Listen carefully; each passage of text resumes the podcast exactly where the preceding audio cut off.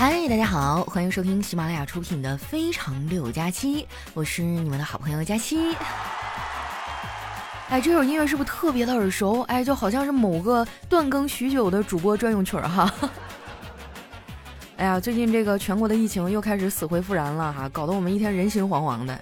如果哪天我突然断更了，你们也别问，问就是被隔离了。前几天啊，我在朋友圈里发了一张自拍照，哎，很多人就很惊讶，甚至还有人质疑我说我在立人设。哎，我就想知道谁会在网上立一个穷的叮当响的一个大胖姑娘的人设呀？我就这么跟你们说吧，网上的我才是真的我哈，现实中的我才是人设呢。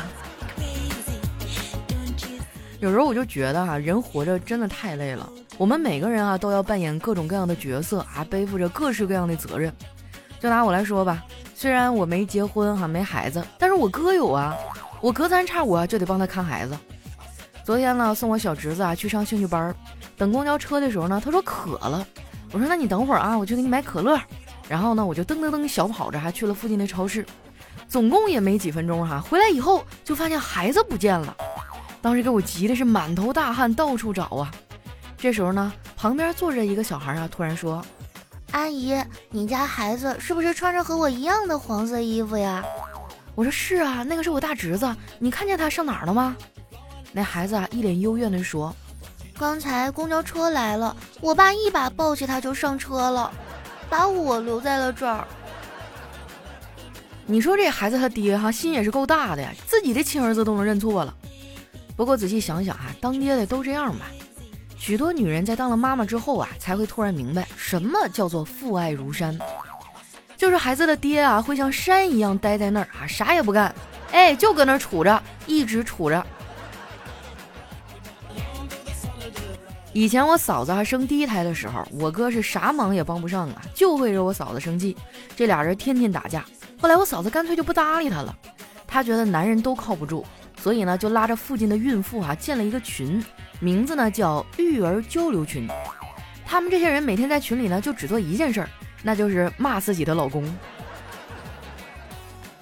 不过哈，人都是会成长的嘛，我哥现在就成熟了很多，最起码哈学会了察言观色。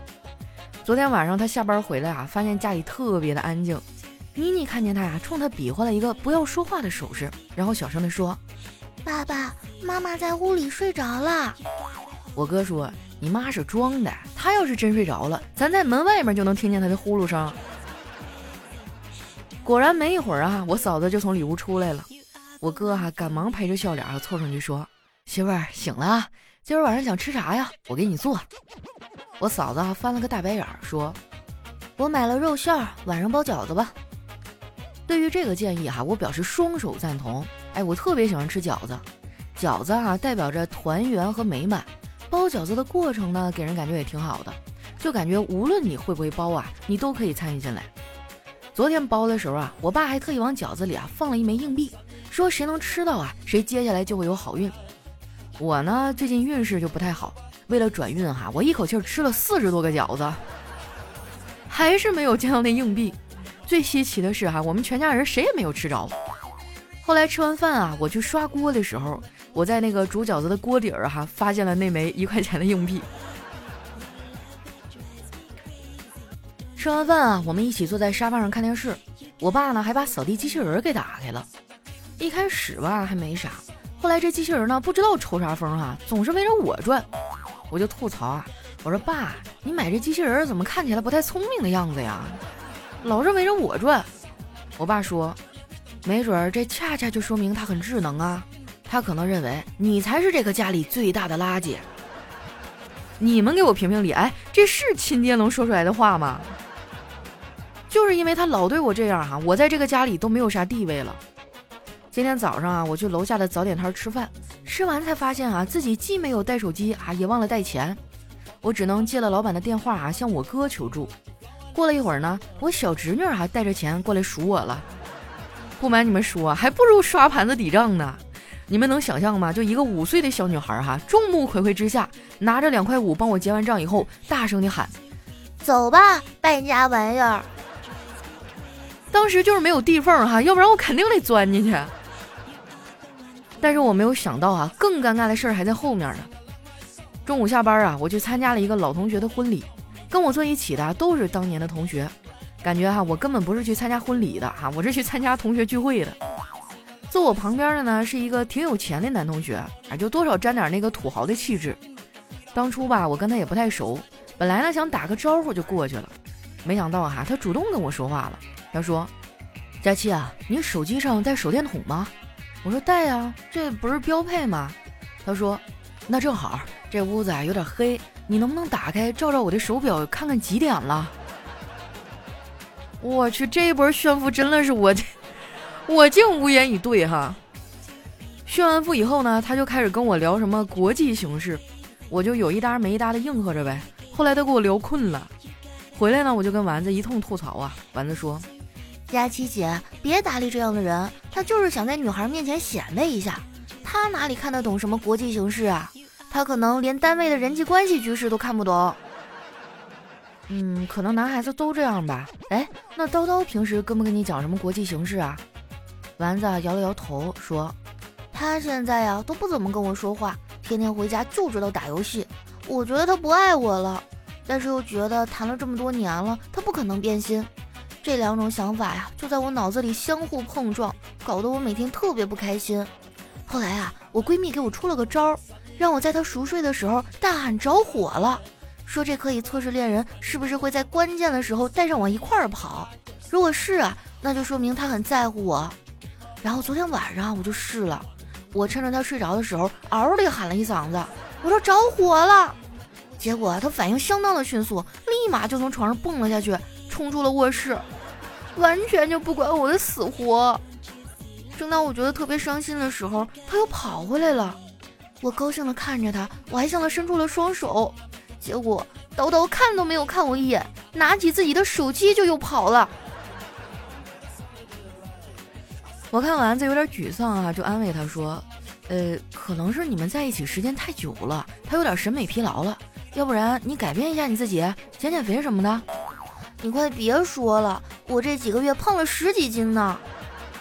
哎，没事儿哈，你也别太担心了。能量是守恒的，虽然你的体重涨了，但是你的股票跌了呀。这把丸子气的哈，瞪了我一眼，转身就走了。”其实呢，我也没啥资格说她啊，最起码她还有男朋友，而我却连个对象都没有。以前吧，家里人催我啊，我会用什么宁缺毋滥来搪塞回去。最开始呢，这招还挺管用的，后来用的次数多了呀，他们也摸索到了破解的办法。前几天哈，我爸又催我嫁人，我说没有合适的呀，我这个叫宁缺毋滥，这是一种积极向上的生活态度。我爸说，你可拉倒吧，还宁缺毋滥。你这颗大白菜啊，都快烂在地里了。闺女啊，你得正视你自己，最起码自我定位要准确呀。我觉得呀，我爸说的也没错。以前呢，我老以为自己是红酒，等着懂的人来品，结果发现自己其实是板蓝根呐。来找我的哈，多多少少都有点病。我现在呢，就特别想打破这个魔咒。在这儿呢，我想问一下啊，最近有没有帅气的小哥哥想来找我呀？我这几天都有空，不过呢，你来之前得先学会游泳，我怕你突然就坠入爱河。说出来你们可能不信哈，这几天啊，我都要无聊死了。昨天晚上我实在是闲着没事儿哈，翻了翻朋友圈，然后发现我朋友圈里这些人啊，一半呢在长白山滑雪，另一半呢在三亚晒太阳，只有我每天在工作群里回收到。不过啊，我还不是最惨的。小黑比我还惨，他前段时间啊谈了个女朋友，哎，他就特别喜欢那女孩，为了跟那女孩求婚啊，他还假装学习了去看手相，哎，非要给人家姑娘看姻缘。那姑娘拗不过他呀，就让他看了。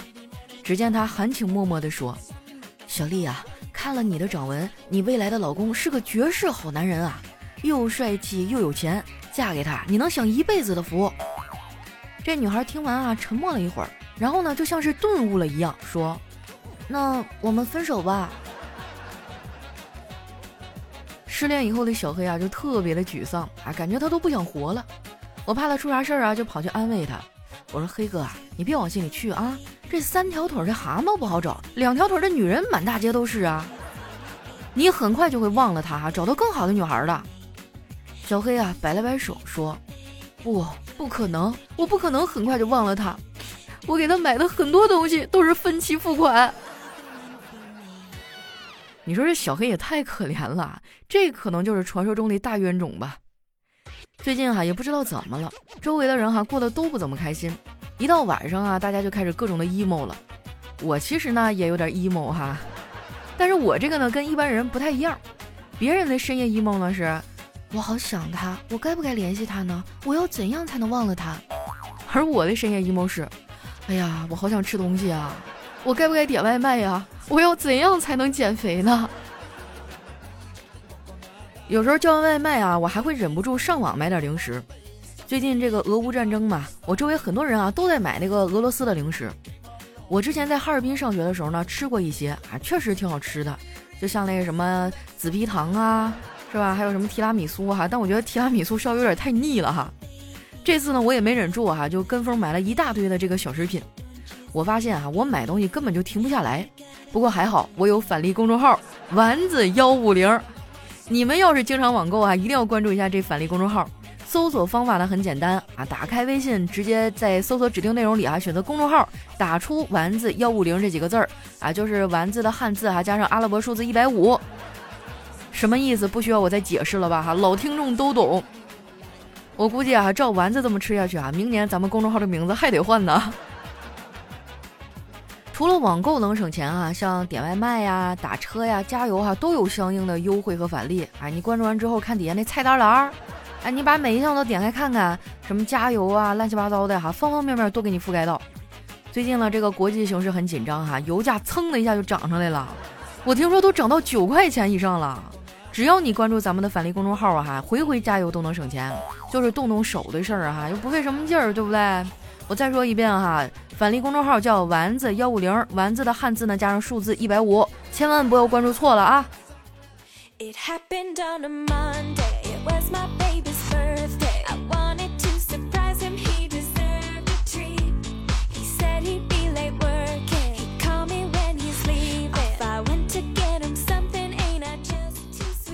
一段音乐，欢迎回来，我是你们的懒朋友佳期。哎呀，最近也不知道怎么了哈，就总觉得做什么事都提不起精神来。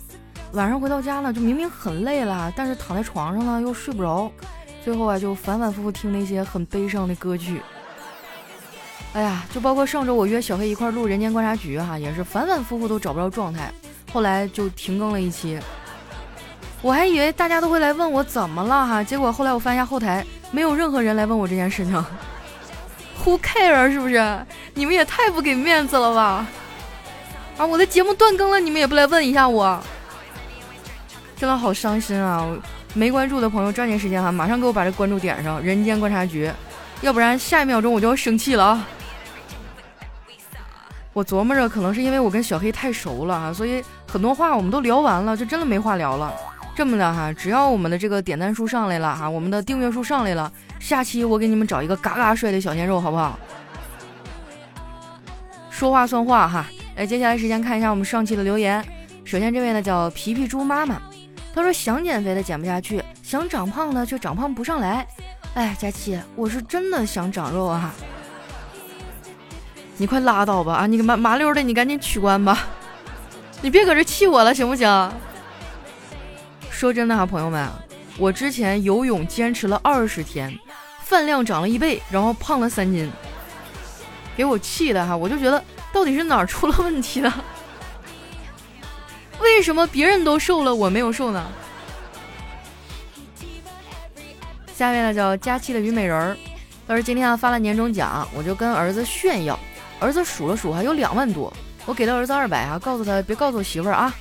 吃完晚饭呢，媳妇手里拿着钱甩了甩，对儿子说：“如果这两天有重大的、有价值的线索，可以奖励你八百块。”我儿子还犹豫了一阵子，咬了咬牙，把那二百块钱退给我了，收下了我媳妇手里的钱。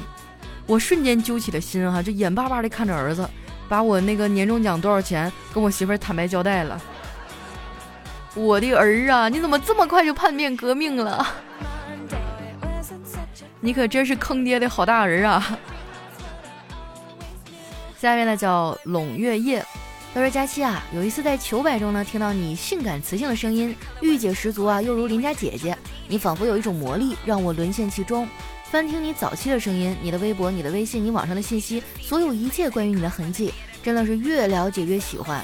但是呢，却不敢给你评论，担心不够出彩，害怕石沉大海。我也从来没有给别人评论过，但是听说和你的绩效挂钩，我也不能顾虑太多了，不能怂，就是干。希望条条到位，淋漓尽致哈。”原来我的期望啊，就是沿着美食去旅游，走遍大好河山。现在呢，我希望是能带着你一起，有妻如你，夫复何求啊！你要是这样式儿的话哈，我觉得这个话题咱们可以私下聊一聊哈。你把你微信号私信发给我。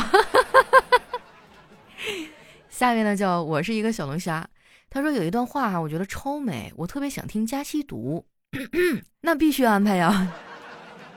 但是这个我得换一个音乐哈，你给我几秒钟酝酿一下情感哈。好嘞。一经落，万物生。有人说，林深时见鹿，海蓝时见鲸，梦醒时见你。但实际，林深时雾起，海蓝时浪涌，梦醒时夜续。不见路，不见鲸，也不见你。但终究路踏雾而来，经随浪而涌。你不来，怎知我不在？怎么样，兄弟们？哎，你觉得我去当个情感主播能不能混口饭吃？哎呀，我跟你说哈，就很久很久以前，我真的是一个非常优秀的情感主播，都是怪叔叔坑了我呀！哎，行了行了，咱们稍微正常一点啊。看一下我们的下一条，叫有车有本新司机。他说听佳期啊说到游泳，我就脑补一画面，一个小胖子啊在游泳池里飘着，还死活沉不下去，刚扎一猛子啊又浮上来了，哇，实在太好笑了。瞎说，我跟你说，我现在蛙泳游的嗖嗖的哈。最近我开始学自由泳了，但是自由泳真的太难了，就每次换气的时候我都呛水呛的不要不要的，但是还得学呀。下一位呢叫瞅你漂亮哈，他说昨天啊，邻居姐姐带着两个多月的宝宝来娘家串门，一家子人哈都围在床边看宝宝。他三岁多的小侄儿呢，盯着小表弟看了一会儿，自信满满的说：“我能一脚把他踩死，你们信不信？”弄得一家人是哭笑不得呀。这熊孩子你可得注意点啊，小孩下手没轻重啊。我跟你说，我小的时候就是一个。就是怎么说呢，就特别淘气的孩子哈。那时候我爸和我妈结婚，条件比较艰苦嘛，家里最大的大件儿就是一个收音机。然后我就问我妈，我说：“妈妈，那里面是不是有小人儿啊？要不然怎么能说话呢？”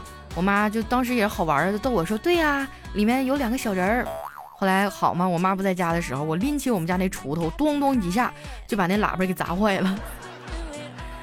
这回家让我妈给我揍的满地打滚儿。那是我们家在那个年代唯一的家用电器，所以说哈，熊孩子有破坏力的时候，你一定要看住了啊。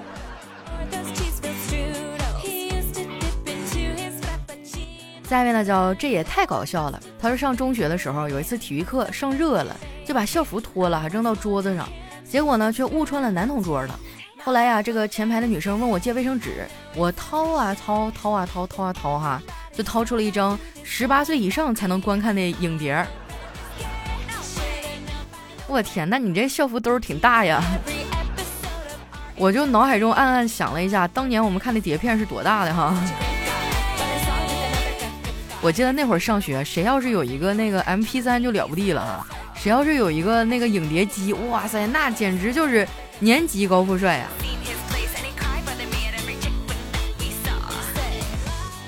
下一位呢叫小兰啊，他说有三个人要上天堂，管理员呢对他们说，你们三个人谁死的最惨，我就让谁上天堂。甲说，我住四楼，有一天我回家时看到东西被翻过了，知道有小偷进来，正好看到窗台上有个人趴在上面，我就把他踹下楼去了。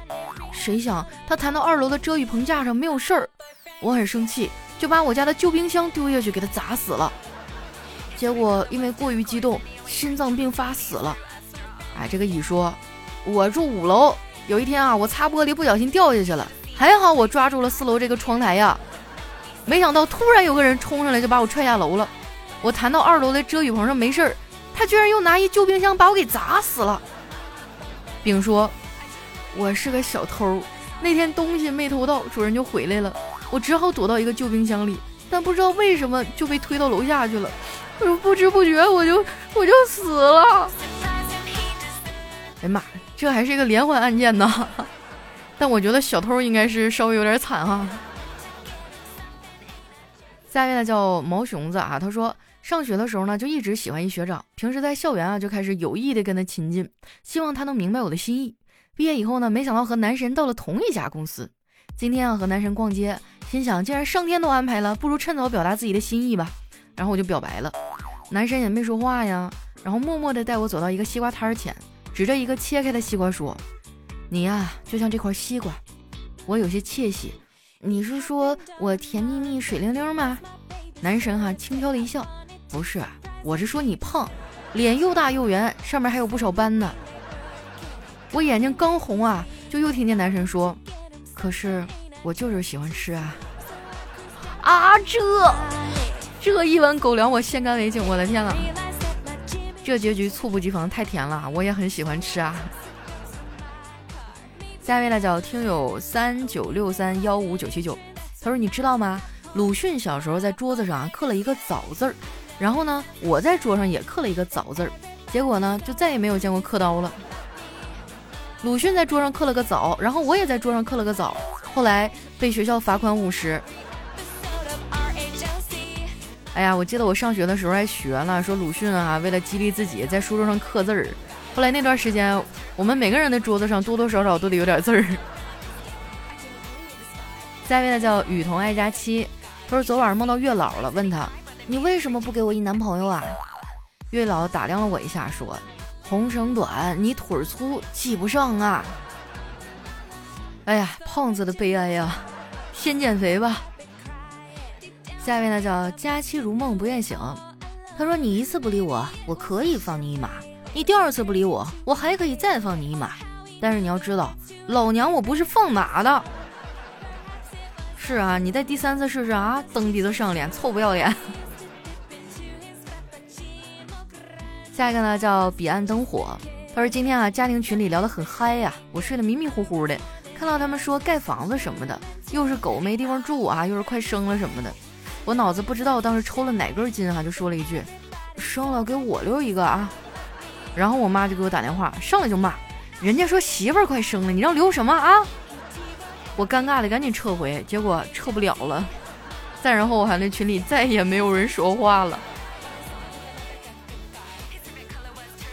下一位呢叫幺五八零五三啊，他说晚上回家啊，听到巷子里有哭声，靠近一看，原来是一个衣衫不整的女子啊在哭。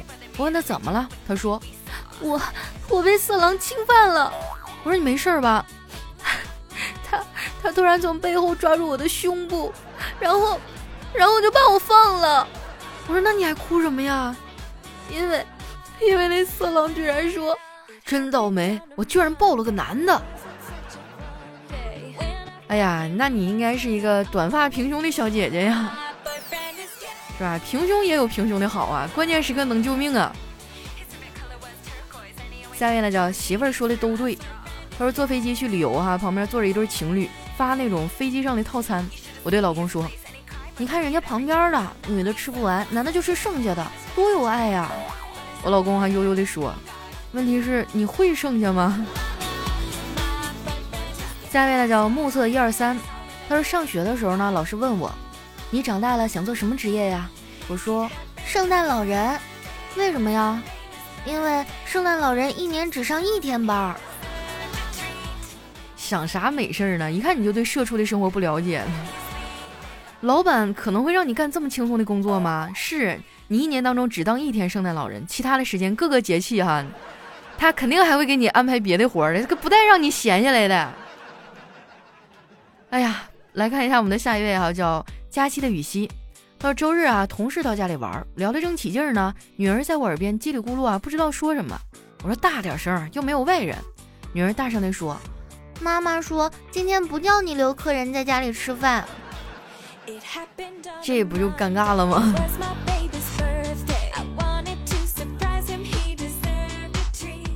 下一位呢叫蔡大师哈，他说喜欢一个女的好久了，终于有一天啊，我鼓起勇气向她表白了。我慢慢的走到她面前，大声的说了一句：“我爱你。”她也慢悠悠的转过头啊，说了一句：“你介意有两个人吗？”我还以为是她闺蜜哈，这把我激动的。结果过了一会儿呢，她居然指了指自己的肚子。你这敌情也没有看探清楚啊，大意了哈。下一位呢叫领衔主演六六六。他说：“我大抵是病了，横竖睡不着，坐起来静静地看着窗外，这悲伤没由得来，黯然看着床头的两个枕头，一个是我的，另一个也是我的。哎呀，这似曾相识的语气和句式哈，语气像林黛玉，句式像鲁迅。下一位呢叫我是你大哥。他说夫妇哈参加电视节目，主持人问。”如果你单独在荒岛，只能选一个人和你一起生活，你会选谁呀？妻子的回答哈是鲁滨逊。先生的心里觉得很不是滋味儿哈，就问妻子为什么不选他呀？妻子说：“你会盖房子、生活、砍柴和野兽搏斗吗？”先生想了想，然后说：“那那我也选鲁滨逊。”来看一下我们的最后一位啊，叫独家追妻。他说过年在家呀，婆婆让我儿子和女儿给爷爷奶奶磕头拜年，说要给大红包。儿子太小不会呀，女儿说看我的。说完趴地上咣咣给奶奶磕了一个哈，然后就起来了。这爷爷在一旁说还有我呢，给我也磕一个。我闺女啊站起来拍拍腿上的土说不行，爷爷你没有钱。这真的是妻管严世家呀。好了，那今天留言就先分享到这儿了哈。喜欢我的朋友，记得关注我的新浪微博和公众微信，搜索主播佳期，是佳期如梦的佳期啊，千万不要打错了。同时呢，也希望大家动动小手啊，抽出两秒钟的时间支持一下我的新节目《人间观察局》。我和我的好朋友小黑呀，还有我派哥呀，还有等等其他的朋友啊，一块儿聊聊天儿啊，吐槽一下的一个非常呃轻松的一档播客节目吧。希望大家多多支持。那今天我们的节目就先到这儿啦。咱们下期再见。